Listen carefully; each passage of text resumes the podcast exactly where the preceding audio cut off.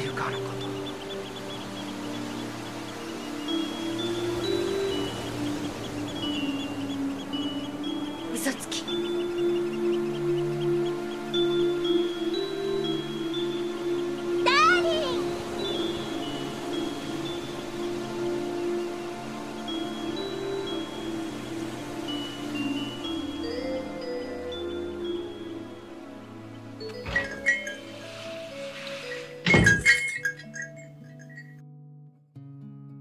Bonjour et bienvenue dans le premier podcast francophone entièrement consacré à Kimagure Ranch Road. Je suis Cody et je vais vous accompagner dans cette rétrospective d'une œuvre que nous n'arrivons pas à oublier. Dans le précédent podcast, nous avons abordé les premiers rendez-vous des protagonistes, soit autant d'occasions manquées de clarifier dès le départ leur relation. Un triangle amoureux s'est donc mis en place avec son lot de faux semblants et de non-dits. Je vous propose aujourd'hui de passer en revue les épisodes 5 et 6 de l'animé dans un troisième arc intitulé Ombre et Lumière. Il s'agira ici d'une première partie. Nous y accompagnerons surtout Madoka et Kyosuke dans la poursuite de leur voyage intérieur respectif, qu'il s'agisse du mal-être mélancolique de l'une ou des préjugés inavoués de l'autre. Commençons. Le cinquième épisode nous plonge immédiatement dans un climat d'urgence. On y observe Kyosuke se précipitant en ville. Il s'engage dans une succession de ruelles étroites, comme pour gagner du temps. On ignore encore la raison de cette course effrénée, mais son visage exprime une réelle inquiétude. Un flashback vient apporter au spectateur un début de réponse. Il aurait reçu un appel d'Ikalu en pleurs et paniqué. Disposant de peu d'informations, Kyosuke s'imagine donc le pire. Lorsqu'ils se retrouvent enfin tous les deux sur un pont, elle lui tombe dans les bras. En larmes, Hikaru affirme avoir été témoin d'une scène perturbante. Il s'agirait en fait de Madoka. Elle dit l'avoir aperçu entrer dans un hôtel accompagné d'un étranger bien plus âgé. La combinaison de ces deux observations semble insinuer une anomalie. Dans l'esprit d'Ikalu, l'hôtel devient alors un lieu de rencontre intime, et la mention de la différence d'âge semble faire allusion au sinistre Enjo Koosai, soit les rendez-vous rémunérés, un euphémisme désignant au Japon la prostitution adolescente. Hikaru avoue être totalement dépassée par la situation. Elle utilise d'ailleurs l'expression Otona no Jijo, ce qui pourrait se traduire par un problème d'adulte. Elle s'est donc résolue à partager cette information avec Kyosuke. Mais celui-ci ne semble pas avoir davantage de recul. Il adopte immédiatement cette interprétation dramatique, sans considérer les alternatives, et se montre dévasté par cette perspective. On remarque ici que la combinaison de la crédulité d'Ikalu et de l'anxiété de Kyosuke, en particulier lorsque le sujet concerne Madoka, constitue une puissante caisse de résonance dans laquelle les ondits prennent rapidement l'apparence trompeuse de faits établis. Leur association fait le plus souvent progresser l'histoire sur la base d'un malentendu. Après avoir introduit cet élément perturbateur dans la narration, Hikaru organise son retrait de l'histoire. Elle annonce en effet son départ pour un séjour familial hors de la ville. La raison de cette absence ne nous est pas donnée dans l'animé, mais le manga indique que cette scène se déroule durant la Golden Week, soit une période correspondant au Japon à une succession de jours fériés entre avril et mai. Les familles japonaises profitent souvent de ce répit pour partir en vacances. Inquiète pour son ami, mais contrainte au départ, Hikaru laisse donc à Kyosuke la responsabilité de confronter Madoka sur ce sujet particulièrement délicat. C'est donc un Kyosuke profondément soucieux qui rentre chez lui. Sur le chemin, il s'attarde devant une vitrine de magasin et s'imagine Madoka se faisant offrir des cadeaux par cet homme mystérieux. Si Hikaru semblait plutôt préoccupé par la possible détresse de son ami, dont la prostitution serait un cruel révélateur, Kyosuke analyse cette situation sous un angle bien plus égoïste. Il se montre surtout inquiet de se retrouver en concurrence avec des hommes plus âgés, contre lesquels il ne peut rivaliser en termes de pouvoir d'achat. On comprend qu'il ressent ici un complexe d'infériorité dans ce domaine, sans doute alimenté par sa crainte d'être perçu comme immature. Mais qu'il l'admette ou non, si Kyosuke donne un quelconque crédit à cette rumeur, c'est qu'il reste influencé par cette part d'ombre qu'il perçoit chez Madoka. La confiance qu'il lui porte cohabite avec un léger mais insupportable doute dans son esprit. Et si Madoka avait brisé cet ultime tabou? Bien qu'elle ait déjà repoussé les harcèlements répétés de certains hommes, Kyosuke ne parvient toujours pas à cerner la personnalité de Madoka, celle d'une jeune fille libre et indépendante. Encore perdu dans ses pensées, Kyosuke arrive enfin chez lui. Il y retrouve les autres membres de sa famille. Takashi, le père, informe ses enfants qu'il doit partir travailler quelques jours à Hokkaido, une île au nord de l'archipel. Il leur propose donc de le suivre pour y passer leurs vacances. Si Kulumi et Manami acceptent avec enthousiasme, Kyosuke doit refuser, à la grande surprise de sa famille. Bien qu'il n'en donne pas la raison, on comprend qu'il est encore trop préoccupé par ce qu'il vient d'apprendre. Il décide donc de rester sur place afin d'éclaircir la situation. On peut donc voir les Kasuga charger leurs affaires dans la voiture et quitter la ville, laissant derrière eux Kyosuke. Ce retrait temporaire d'Ikalu et d'Ekasuga crée un contexte favorable, voire unique pour ce dernier. Il va enfin pouvoir interagir avec Madoka sans courir le risque d'une interférence de son entourage. Sa première réaction est donc de se rendre sans attendre au domicile de Madoka. Mais une fois sur place, Kyosuke se montre hésitant sur la marche à suivre. On peut deviner le dilemme qui se joue alors dans son esprit. Une part de lui-même conserve sa confiance à Madoka et veut donc lui permettre de réfuter ses soupçons de Enjo Kosai. D'un autre côté, Kyosuke craint que le scénario du pire ne se vérifie, et si tel était le cas, Madoka lui a déjà démontré dans le passé qu'elle n'accepte pas que ses choix de vie puissent être remis en question. Alors qu'il hésite encore à s'engager dans l'allée, Kyusuke réalise que Madoka est sur le point de sortir de chez elle. Totalement pris de court, il panique et se dissimule sans réfléchir derrière une voiture. Madoka ne le remarque pas et s'éloigne. Kyosuke décide de la suivre en gardant ses distances. S'il parvient bien à dissimuler sa présence à Madoka, les autres passants remarquent tout de suite son comportement anormal. Ce basculement dans le registre comique joue ici une double fonction. Alors que Madoka circule tranquillement en ville, Kyosuke est bien celui dont le comportement apparaît le plus suspect, rappelant aux spectateurs que les apparences sont ici bien trompeuses. Kyosuke n'est pas à proprement parler un pervers, mais un observateur de la scène pourrait hâtivement le conclure, en le voyant se dissimuler ainsi pour suivre une jeune fille.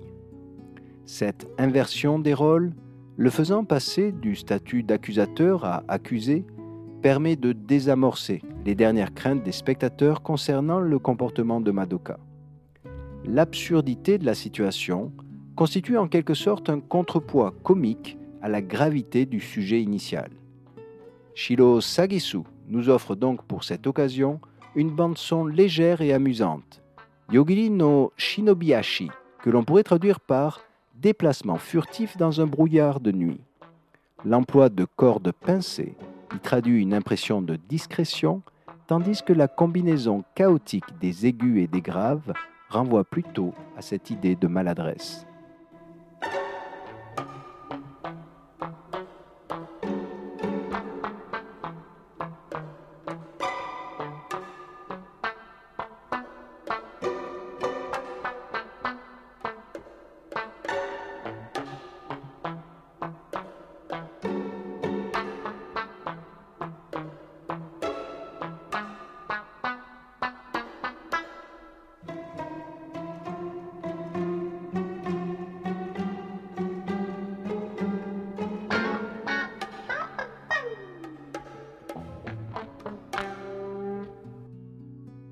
Après avoir flâné dans une rue commerçante, Madoka monte dans un bus pour une destination inconnue. Kyosuke décide cette fois-ci de la suivre en utilisant son pouvoir de téléportation. Après la télékinésie, il s'agit du second pouvoir des Kasuga auquel nous sommes exposés.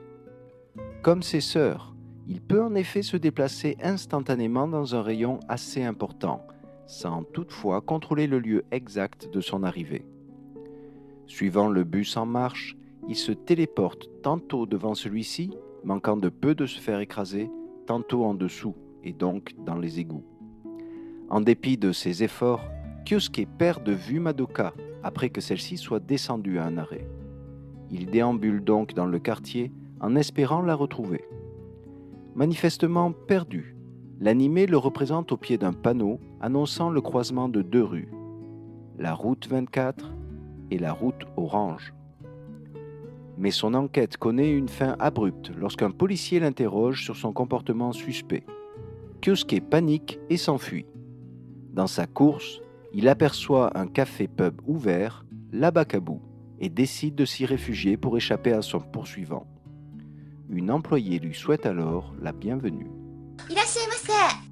Kyosuke reconnaît immédiatement cette voix. Il se retourne, incrédule, et fait face à Madoka portant un tablier de serveuse. Elle se montre tout aussi étonnée que lui. Une fois la surprise retombée, les deux personnages discutent au comptoir, chacun justifiant à l'autre sa présence dans ce café. Kyosuke joue pour sa part sur l'ambiguïté de son statut de client.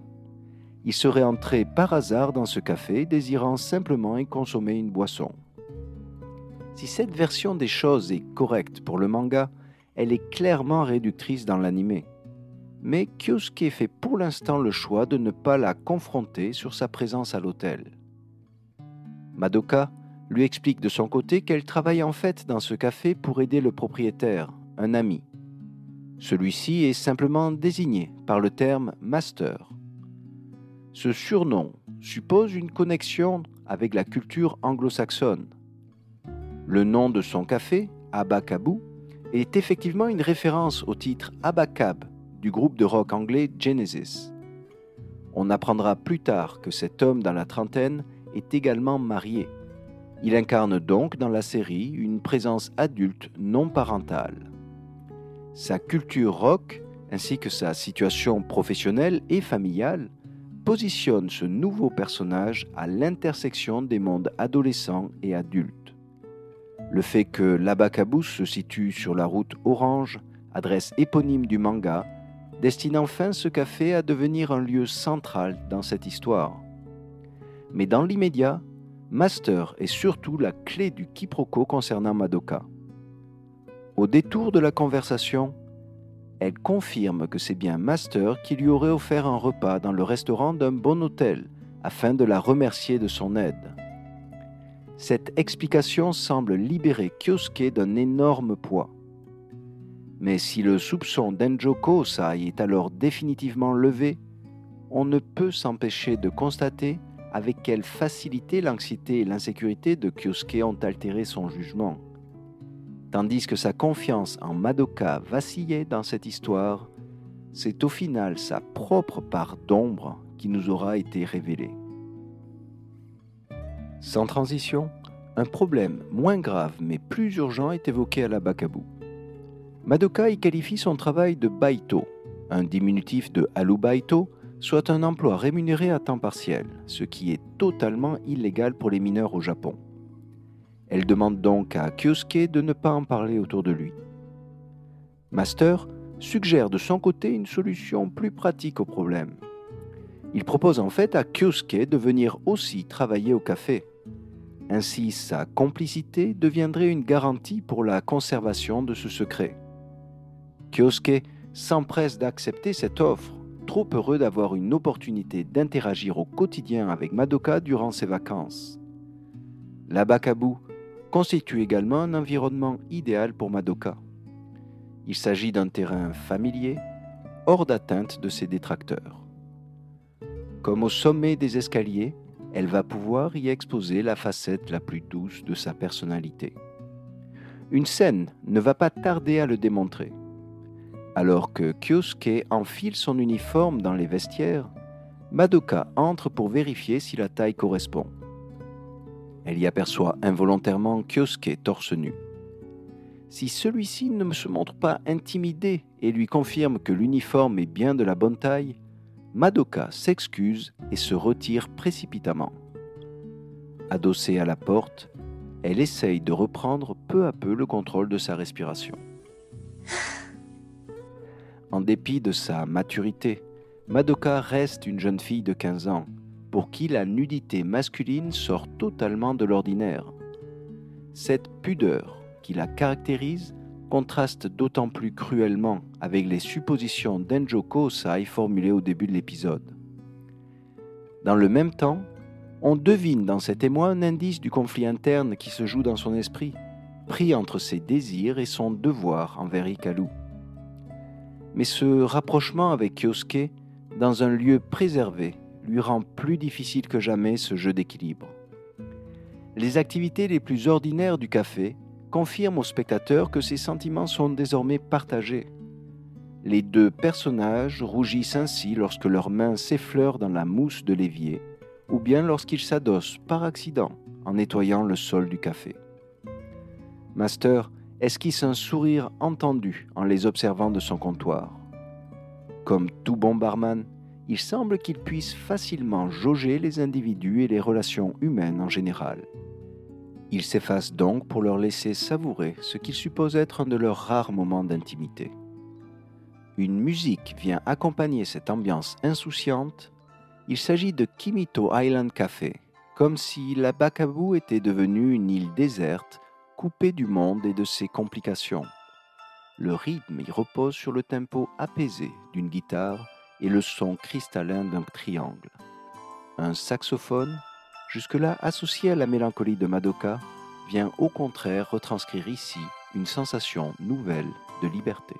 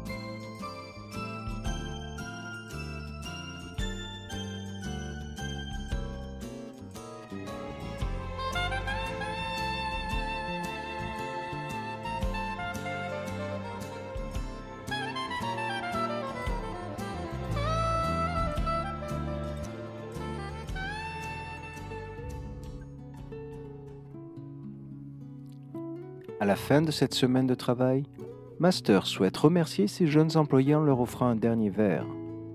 Mais après l'échange de quelques plaisanteries, Madoka lui rappelle que son épouse doit probablement l'attendre chez lui à cette heure. Elle propose donc de lui laisser fermer son établissement. Semblant bien la connaître, celui-ci comprend que cette remarque anodine dissimule en fait un désir de passer un moment en privé avec Yosuke. Il accepte donc sans résister et rentre chez lui afin de ne pas interférer avec ce qui va suivre. Madoka se retrouve maintenant seule, assise avec Kyosuke à une table du café. La plupart des lampes étant éteintes, la lumière environnante devient tamisée, installant une ambiance romantique. On n'entend plus que le bruit des glaçons dans le cocktail qu'elle remue calmement. Kyosuke réalise qu'il n'a jamais bénéficié d'une telle intimité. Cette fin de soirée lui paraît donc pleine de promesses. Elle sera pourtant assez déroutante. Nous allons y retrouver un cas d'école de l'humeur rapidement changeante de Madoka, l'alcool jouant son rôle habituel de catalyseur. sur un ton d'abord innocent. Elle commence par remarquer que Kyosuke a choisi un soda et non de l'alcool pour célébrer cette semaine de travail. Elle le qualifie alors de Majime Shonen, soit de bon garçon. On peut sentir ici une pointe d'ironie dans cette expression, faisant sans doute référence à la volonté de Kyosuke de respecter les règles dans ce domaine et en général. Sur un ton plus dur, Madoka poursuit en remettant en cause cette respectabilité de façade. Elle lui rappelle ainsi son double rendez-vous, duquel il n'avait pu s'échapper que par un mensonge. Il semble que Madoka critique ici la duplicité de Kyosuke se donnant les apparences d'une personne respectable en public tout en dissimulant ses propres actions immorales. Sur un ton maintenant glaçant, elle conclut cette tirade en le traitant de sukekomashi, un terme se rapprochant de séducteur compulsif. Il est clair que Madoka se montre ici excessive, mais on peut supposer qu'elle projette en fait son propre mal-être au travers de ses remarques acerbes en effet, la société la juge infréquentable alors qu'elle s'impose pourtant des standards moraux élevés, réprimant par exemple ses propres sentiments par amitié. Il est donc possible qu'elle ressente comme une injustice le fait que Kyosuke soit élevé au rang de personne respectable alors que ce dernier n'hésite pas à mentir pour parvenir à ses fins. Kyosuke se montre d'abord déstabilisé par ces attaques, mais il fait le choix de ne pas répondre afin de ne pas engager la confrontation. Sur la table, on peut voir deux glaçons en train de fondre. Ce choix d'animation n'est pas neutre. La fonte, soit un passage de l'état solide au liquide, peut être interprétée comme une métaphore de cet effritement des apparences dénoncées par Madoka. Le fait qu'elle projette un glaçon vers l'autre peut aussi symboliser le conflit de personnes dont elle prend l'initiative mais on peut remarquer que les deux glaçons subissent le même processus de fonte, comme si Madoka tombait elle aussi le masque. Elle pose d'ailleurs une dernière question à Kyosuke, lui demandant sans détour s'il aime vraiment Hikaru, comme si elle doutait de cette possibilité. Plus mature, Madoka perçoit clairement les sentiments de Kyosuke à son égard, sans pour autant s'expliquer son ambiguïté vis-à-vis -vis de Hikaru. C'est donc au tour de Madoka d'avoir des difficultés à cerner la personnalité fuyante de Kyosuke. Face au silence gêné de ce dernier, elle réalise enfin la dureté de cet échange et ses excuses viennent alors clore cette séquence tendue entre les deux personnages. Madoka et Kyosuke sortent du café et attendent le passage du dernier bus. Bien qu'il réside à proximité de la Bakabu, Kyosuke décide de patienter avec elle, assis sur un banc. Il fait nuit, les deux personnages restent immobiles et silencieux, tandis que le passage de voiture éclaire par intermittence leur visage fatigué mais apaisé. La tension est maintenant retombée. En observant le panneau d'information, Madoka réalise que le dernier bus serait en fait déjà passé en cette période de vacances. Elle se retrouve donc loin de chez elle, de nuit et sans moyen de transport. Alors que Kyosuke réfléchit à une solution, elle porte son regard sur lui, ce que remarque tout de suite ce dernier. Le visage de Madoka révèle une réelle émotion. Ce qui va suivre sera un pivot central de cet arc et de l'animé. Madoka lui demande en effet s'il accepterait qu'elle dorme chez lui ce soir. Elle ajoute qu'elle s'engage à ne pas en parler à Hikaru. Sans un autre mot, elle se rapproche et dépose doucement sa tête sur son épaule. Kyosuke se montre stupéfait par la proposition et par le geste.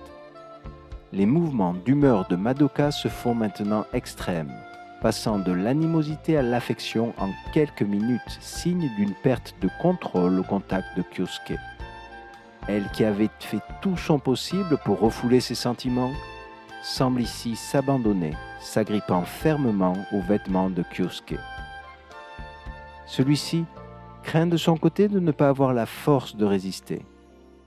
La tenant pour la première fois dans ses bras, Kyosuke se prend un instant à rêver au champ des possibles qui s'offre à lui, assis sur ce banc, quelque part sur la route orange.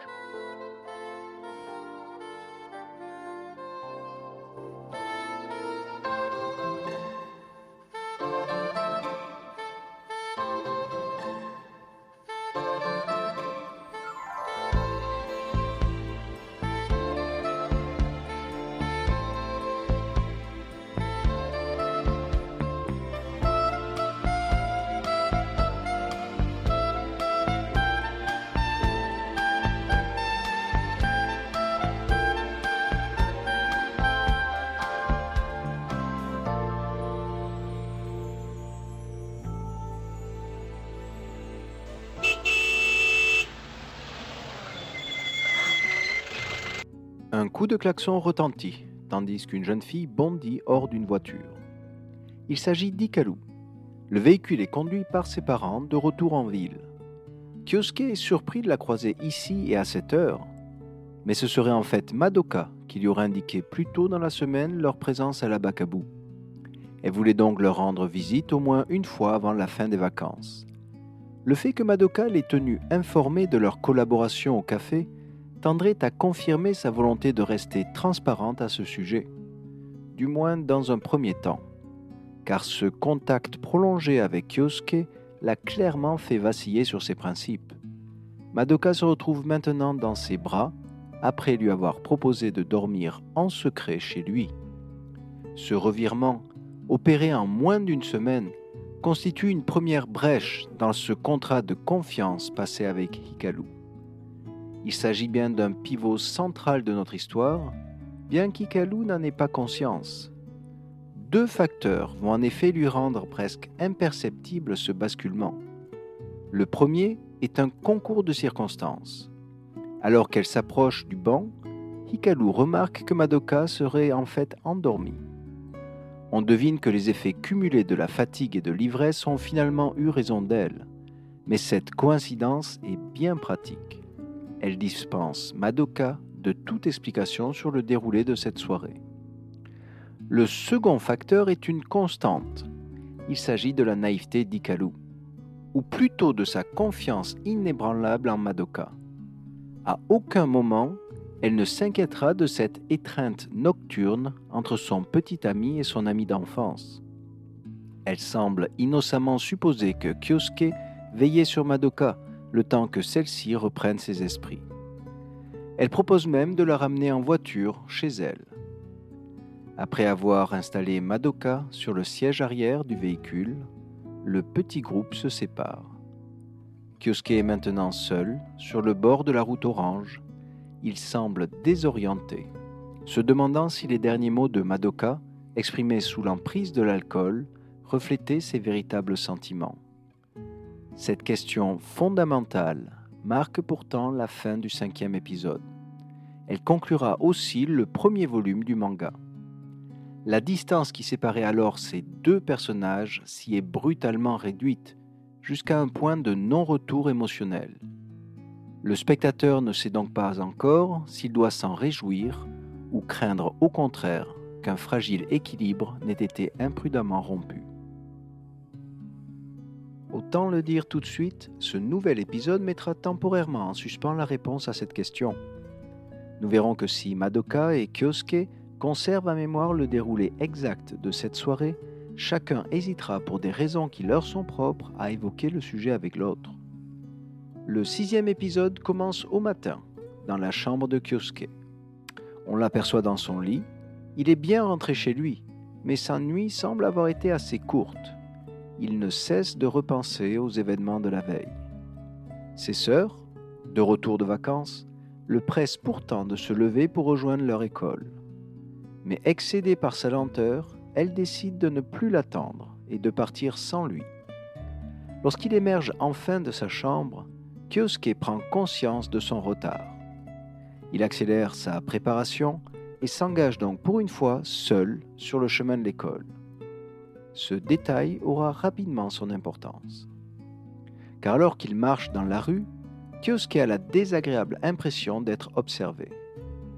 Il se retourne discrètement et remarque qu'un individu le suit à distance. Mais le fait que cette silhouette soit de petite stature semble le mettre en confiance. Il décide donc de le confronter en se téléportant derrière son poursuivant, ce qui surprend ce dernier. Mais il se reprend et se présente. Il dit s'appeler Yusaku.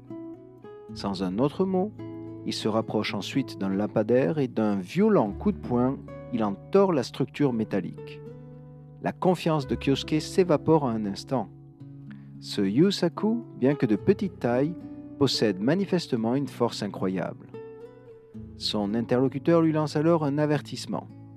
Il lui demande de cesser de fréquenter une jeune fille, sans toutefois l'identifier.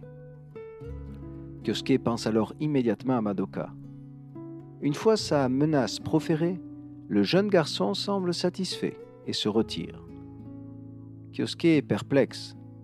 Hormis son nom, sa colère et sa force, il ignore tout de ce nouvel antagoniste. Le fait que celui-ci redresse la structure métallique du lampadaire avant de partir écarte l'hypothèse d'un simple voyou de rue. De plus, il porte le même uniforme que lui. Il semblerait donc qu'il fréquente la même école. Mais déjà en retard, Kyosuke n'a pas le temps de méditer davantage sur cette étrange rencontre. Il poursuit donc sa route. Arrivé à l'école, Kyosuke aperçoit un groupe d'élèves attroupés devant un panneau d'information. Il s'agit de l'annonce de la date des prochains examens. Kyosuke s'inquiète particulièrement de cette nouvelle échéance. Il admet ne pas s'être suffisamment concentré sur ses études ces derniers temps. Il ne se sent donc pas prêt. La réaction paniquée des autres élèves semble indiquer qu'il n'est d'ailleurs pas le seul dans cette situation. Ces examens vont effectivement contraindre tous les protagonistes de la série à réagir, voire interagir afin de s'y préparer. Mais nous allons constater qu'ils ne le feront pas sans arrière-pensée. Komatsu et Hata en sont bien sûr la parfaite illustration. Ces deux personnages vont vite proposer leur service à Kurumi et Manami, Étant plus âgés qu'elles, ils affirment connaître les sujets pour les classes inférieures. Mais leur aide n'est pas désintéressée. Ils cherchent surtout à se rapprocher d'elles en leur proposant de réviser dans des cafés. Kyosuke s'en aperçoit immédiatement et souligne le fait qu'un tel comportement lui paraît indigne. Dans quelques instants, il sera pourtant à la fois victime et coupable de ce même détournement. Hikaru va en effet se manifester pour lui demander de l'aide. Elle le qualifie alors de senpai. Dans le contexte japonais, le terme de senpai désigne un élève plus expérimenté. Il joue le plus souvent un rôle de tuteur pour les non-initiés, que l'on désigne par le terme de kohai. En échange de ce soutien, le kohai doit le respect à son senpai. Bien que ce binôme soit informel, on le retrouve dans toutes les situations d'apprentissage au Japon l'école n'y faisant pas exception. Son statut de senpai en jeu pousse donc Kyosuke à la rencontrer tous les jours après les cours. Hikaru ne cache pas sa joie de pouvoir ainsi le fréquenter au quotidien, n'hésitant pas à l'enlacer plusieurs fois durant leur première séance de travail à la bibliothèque. Après cette longue journée d'école, Kyosuke se rend maintenant à la Bakabu. Il y rencontre Madoka en train de réviser pour les examens. Que ce soit dans le manga ou l'anime, Kyosuke se montre surpris de la voir penchée sur des livres, ce que Madoka remarque immédiatement. Il n'est pas clair si cet étonnement renvoie à une perception positive ou négative de celle-ci. D'un côté, Madoka a démontré qu'elle excellait dans les sports et les arts. Il est donc possible que Kyosuke suppose qu'elle excelle naturellement dans les études.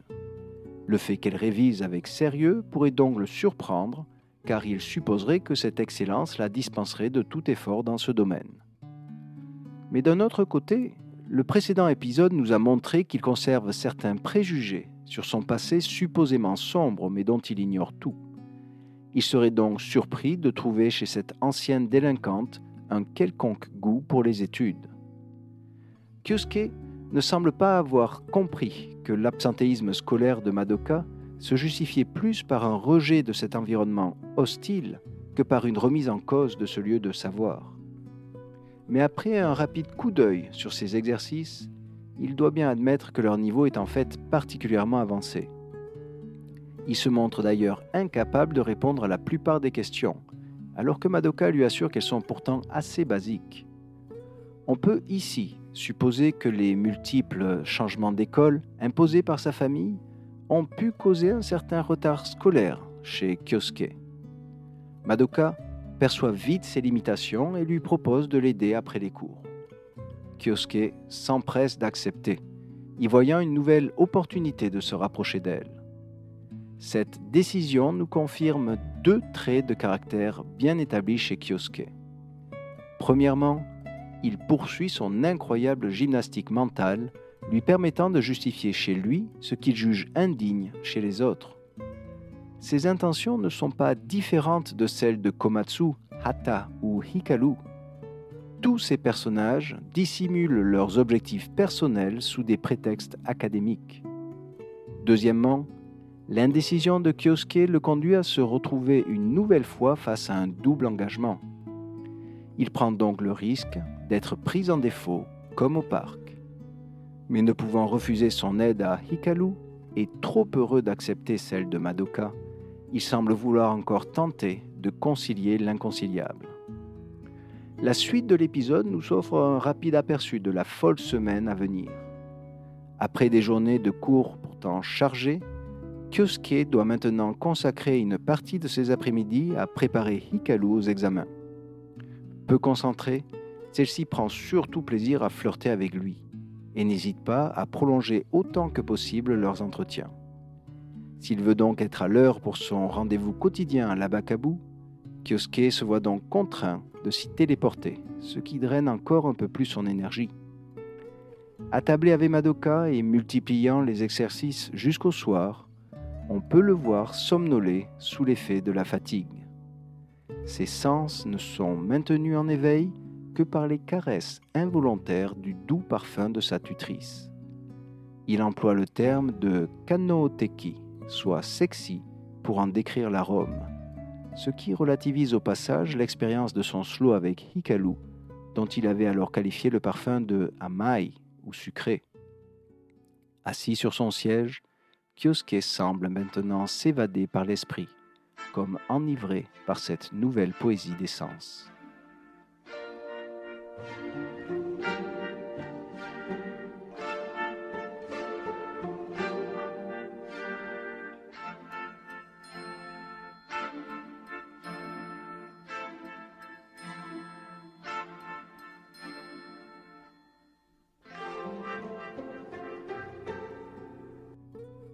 Bien que ses révisions ne progressent pas aussi peu du fait de son état de fatigue, Kyosuke parvient au moins à respecter ses multiples engagements quotidiens.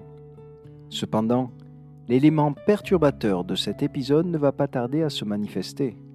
Il s'agit bien sûr de Yusaku. Celui-ci revient confronter Kyosuke alors qu'il quitte la Bakabu en fin de soirée.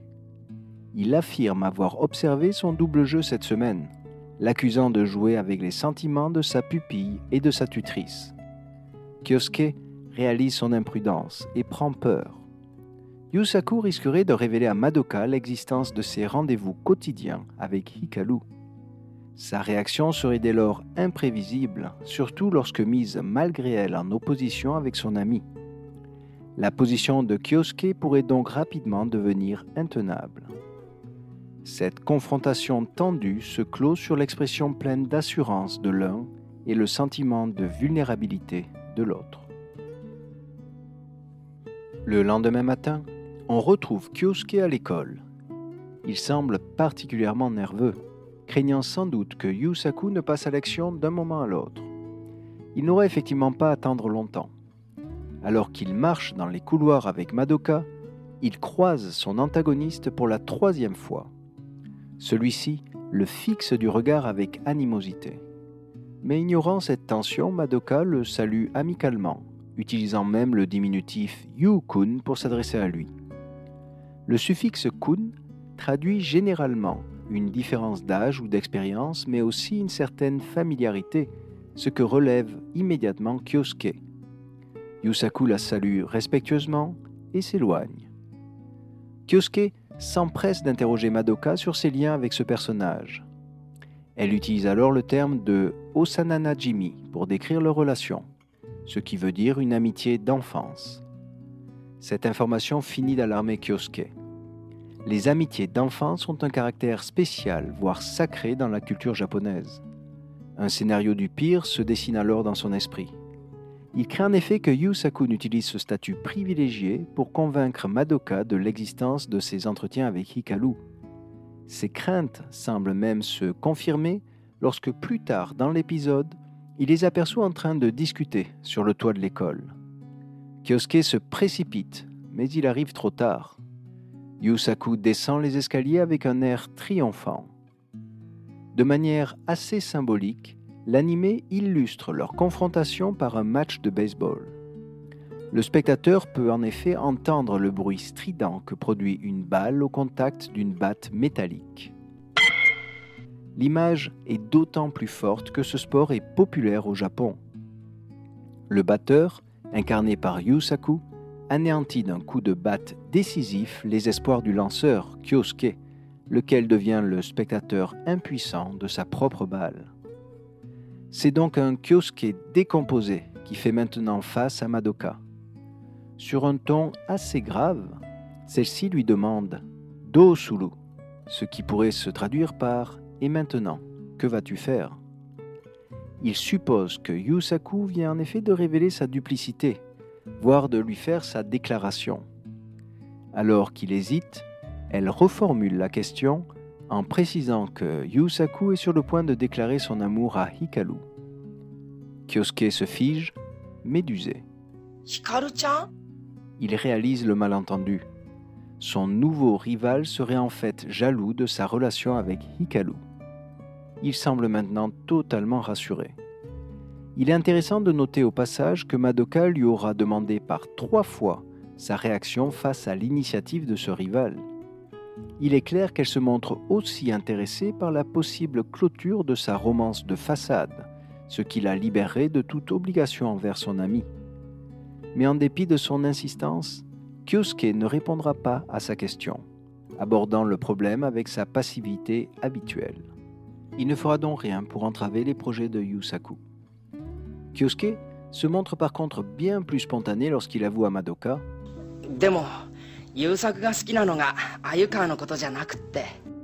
Au moins, ce Yusaku n'est pas amoureux de toi. Madoka ne peut dissimuler sa surprise face à un tel aveu. C'est ici la première fois que Kyosuke manifeste, certes indirectement, mais néanmoins verbalement son intérêt pour elle. Il ne s'agit plus d'un geste évasif ou d'un regard à la dérobée, mais bien d'un espoir clairement exprimé que leur rapprochement puisse à terme aboutir. Mais consciente des contraintes qui pèsent encore sur leur relation, elle décide de ne pas pousser plus loin cette conversation.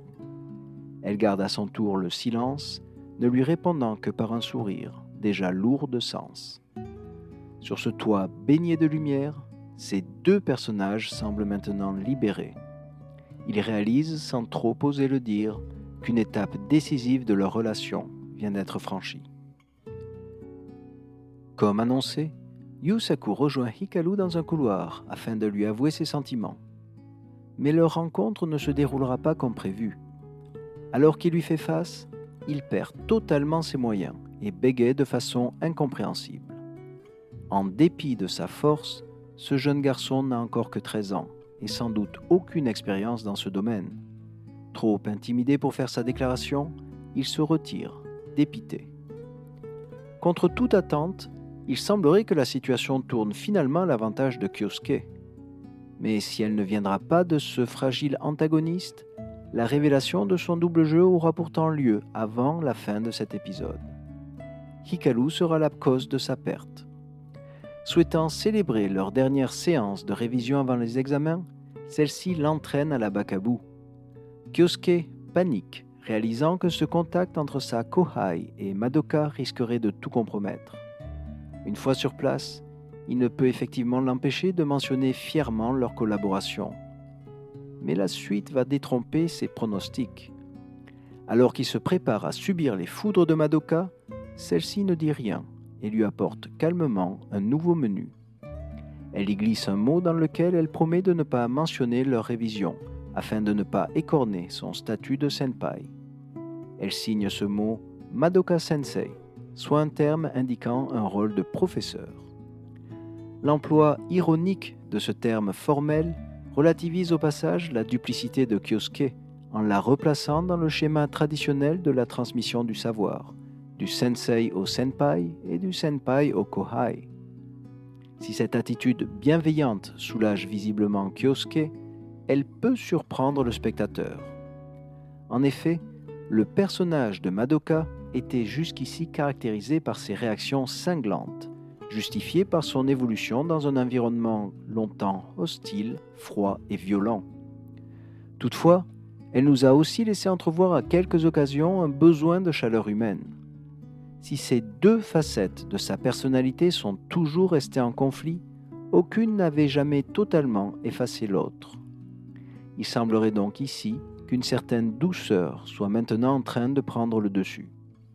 Désormais convaincu de la sincérité des sentiments de Kyosuke à son égard, il est possible que Madoka ne se sente plus réellement menacée par ses révisions quotidiennes avec Hikaru, lesquelles profiteront d'ailleurs à son ami.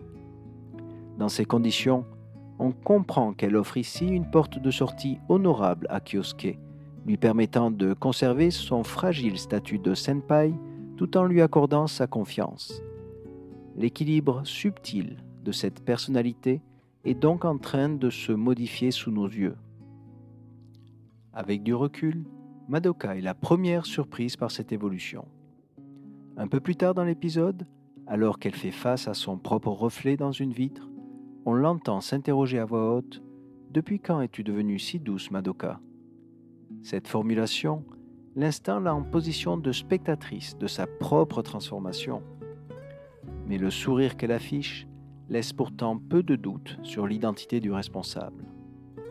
Le spectateur japonais de 1987 l'aura certainement déjà remarqué, mais le nom de famille de Kyosuke, Kasuga, s'écrit avec des idéogrammes signifiant lumière de printemps, comme si le contact avec la personnalité douce et chaleureuse de Kyosuke était parvenu à la sortir d'une longue hibernation.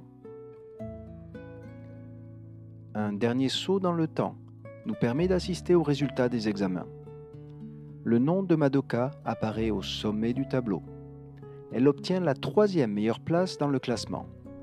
Après les arts et les sports, son potentiel apparaît bien illimité.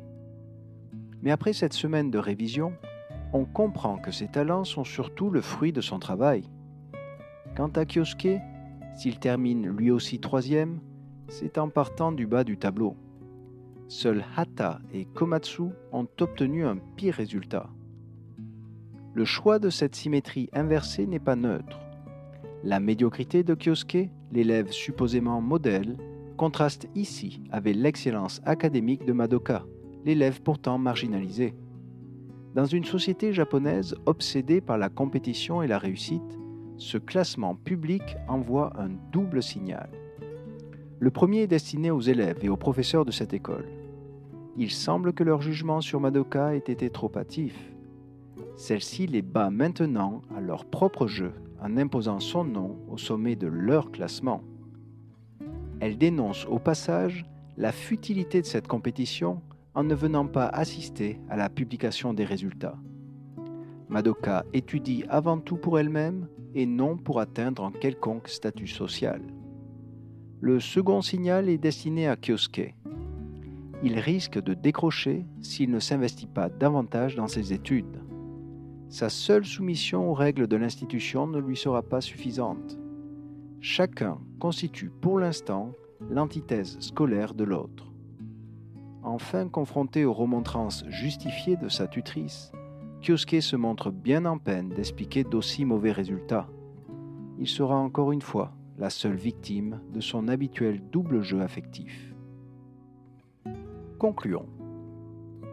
L'univers s'est enrichi de deux nouveaux personnages, Yusaku et Master. Yusaku nous est présenté comme l'antagoniste naturel de Kyosuke. Leur force, leur personnalité, leur relation avec Hikaru, tout semble les opposer mais en lui contestant une relation sans enjeu, il risque de se retrouver vite cantonné à un rôle comique dans cette histoire. La sincérité et la constance de ses sentiments envers Hikaru le démarquent pourtant des pulsions d'un Komatsu ou des hésitations d'un Kyosuke. Mais ce type d'amour linéaire apparaît au final en décalage avec la dimension plus capricieuse des relations humaines privilégiées dans la série. Master va aussi être appelé à jouer un rôle assez secondaire. Nous avons vu que ses interventions sont toujours bienveillantes. Il semble aussi avoir une certaine expérience de la vie et propose parfois quelques conseils à ses jeunes clients. Sa fonction se suffisant à elle-même, ce personnage ne se verra jamais attribuer de nom. Mais c'est avant tout l'Abakabu qui devient un lieu central de l'histoire. Les personnages ont déjà pris l'habitude de venir s'y rencontrer, au croisement de la route orange. Ce lieu leur permet de quitter les pesanteurs scolaires et de mettre un pied dans le monde adulte, ce qu'indique d'ailleurs leur consommation régulière de café, une pratique pourtant assez atypique pour leur âge. Mais ce glissement progressif vers le monde adulte signifie aussi, d'une certaine façon, la fin de l'insouciance. Car en ce qui concerne le triangle amoureux, la position d'Ikalu semble en effet s'être encore un peu plus dégradée n'ayant pas pris conscience du rapprochement en cours entre Madoka et Kyosuke, elle semble avoir de moins en moins de prise sur les événements. L'avenir de sa relation avec Kyosuke dépend d'ailleurs maintenant davantage de l'intégrité de son ami d'enfance que de l'attachement de ce dernier. L'histoire se recentre donc plus que jamais sur l'équation personnelle de Madoka, alors que celle-ci doit encore se débattre avec sa propre mélancolie. Elle semble au passage plus atteinte par son isolement social qu'elle ne le laissait jusqu'ici paraître, allant jusqu'à jalouser et contester la respectabilité de Kyosuke. Dans le même temps, nous avons été confrontés aux préjugés de ce dernier vis-à-vis de Madoka, semblant douter de sa moralité ou de son intérêt pour les études. Les ressentiments de l'une et les préjugés de l'autre constituent en quelque sorte la part d'ombre de leur relation. Si leur rapprochement permet de jeter une lumière crue sur ces excès respectifs, cela peut autant les conduire à une meilleure compréhension qu'à une rupture définitive. Car si on devait pousser un peu plus loin la métaphore du clair-obscur, c'est en rapprochant une source de lumière d'un objet opaque que l'ombre de celui-ci se dilate le plus. Nous verrons dans la seconde partie de cet arc que les blessures non refermées de son passé de délinquante vont revenir hanter Madoka et mettre au défi le jugement encore fragile de Kyosuke. Ce podcast est maintenant terminé. Je vous propose de nous quitter cette fois-ci sur un classique de l'univers musical de corps, Night of the Summerside, un titre de 1987 interprété par Masanori Ikeda. Ces paroles évoquent justement le besoin d'une jeune femme d'échapper aux ombres de son passé. Le refrain Take Me to the Summerside fait écho à cette sensation d'asphyxie que ressent parfois Madoka et ce besoin d'un nouveau départ. Si cet épisode vous a plu, pensez à laisser un commentaire sur la plateforme de votre choix. Je vous retrouverai bientôt pour vous proposer une nouvelle réflexion sur les prochains épisodes de l'anime. D'ici là, prenez soin de vous. Ciao